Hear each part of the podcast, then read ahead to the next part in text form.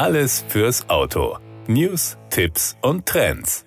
Eben gerade schoss es mir beim Anschauen eines alten französischen Films durch den Kopf. Die Gangster fuhren häufig mit der Göttin herum, wie der Citroën DS liebevoll genannt wurde, die Polizei dagegen mit Fahrzeugen von Peugeot. Ab 1976 wurden die Guten wie die Bösen immerhin aus demselben Konzern mit Fahrzeugen versorgt. Nach der Übernahme von Citroën durch Peugeot wurde die Holding PSA Peugeot Citroën gegründet.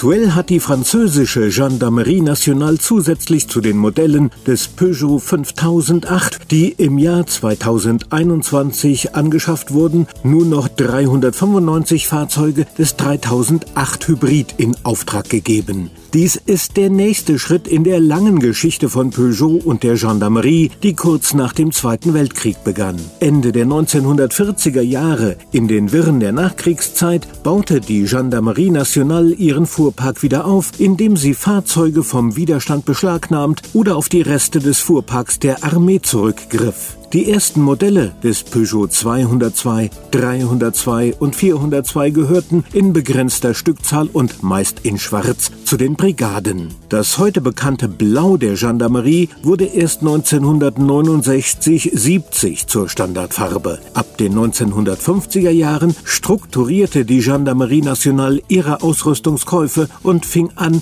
Fahrzeuge in großem Umfang zu bestellen. Dies war der Beginn einer langen Geschichte mit Peugeot, insbesondere mit den Kombis der Marke. Der Kombi 203 wurde als erster von der Gendarmerie eingesetzt, vor allem in den neu geschaffenen Verkehrspolizeibrigaden in einem Frankreich, das in den Jahren des Aufschwungs stand. Jedes Jahrzehnt brachte der Gendarmerie weitere Kombis der Löwenmarke. Neben den Kombis umfasst die Geschichte des französischen Herstellers und der Gendarmerie noch viele weitere weitere Modelle von 205 und 206, von denen viele bei den Brigaden im Einsatz waren, bis hin zum 306, der vor allem von der Autobahnpolizei benutzt wurde. Nicht zu vergessen die diversen Limousinen, die als Dienstfahrzeuge für die Offiziere allerdings nicht in Gendarmerie Blau, sondern in Schwarz oder Grau gehalten waren. Die Gendarmerie Nationale verfügt zudem seit jeher über eine Flotte von Geländewagen, um in jedem, auch dem schwierigsten Gelände Gelände eingreifen zu können.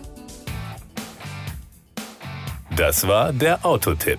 Informationen rund ums Auto.